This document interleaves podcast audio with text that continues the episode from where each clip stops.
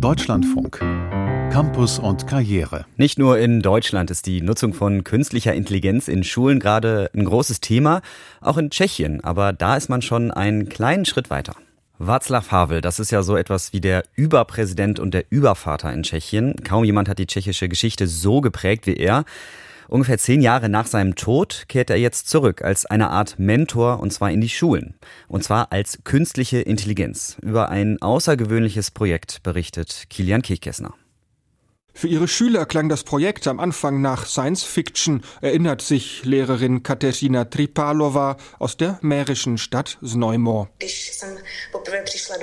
Als ich zum ersten Mal in die Klasse kam und angekündigt habe, dass wir mit einer künstlichen Intelligenz arbeiten, stellten sich die Schüler so eine Art Hologramm vor, einen Kopf von Václav Havel, der im Raum schwebt und mit ihnen redet, so wie sie das aus manchen Filmen kennen.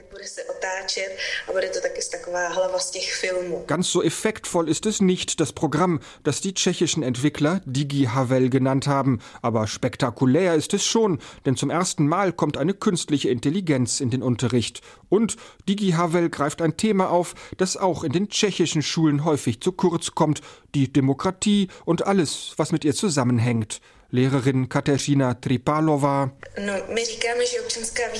Das Fach Sozialkunde ist manchmal so etwas wie ein Mülleimer, sagen wir bei uns im Kollegium. Da werden Themen reingepackt, die nicht mehr in andere Fächer gepasst haben. Es gibt kaum Unterrichtsmaterialien und methodische Handreichungen für Lehrkräfte.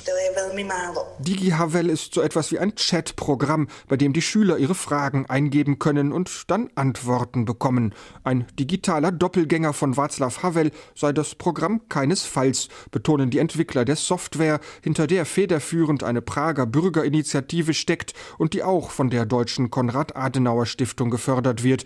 Aber eng angelehnt ist GHWL doch an den ersten demokratischen Präsidenten. Die künstliche Intelligenz wurde mit allen Reden Václav Havels gefüttert, mit seinen literarischen Werken, mit Essays und Aufsätzen. Alena Ressel, eine der Initiatorinnen des Projekts, gerade bei den Themen, was ist Demokratie und über die Grundrechte wie Freiheit und so weiter, wollten wir wirklich sehr gute Antworten haben. Genau deshalb arbeiten sie mit der Václav Havel Bibliothek in Prag zusammen, eine Einrichtung, die das geistige Erbe des einstigen Präsidenten verwaltet. Über mehrere Unterrichtsstunden ist der Einsatz der künstlichen Intelligenz vorgesehen. Langsam sollen sich die Schüler an das Thema heranarbeiten. Weil Digi Havel in der Mittelstufe zum Einsatz kommt und die meisten Schüler gerade gerade in der Pubertät stecken, hätten ihre drängendsten Fragen erst einmal nichts mit der Demokratie zu tun, sagt Lehrerin Katerina Tripalova lachend. Wie viele Frauen hatte er? Welche Frauen haben ihm gefallen? Aber in unserer Methodik geben wir den Fragen dann eine Richtung. Wir unterhalten uns über die Dissidentenbewegung Charta 77, über die Demokratie und über Havels Beweggründe, Präsident zu werden.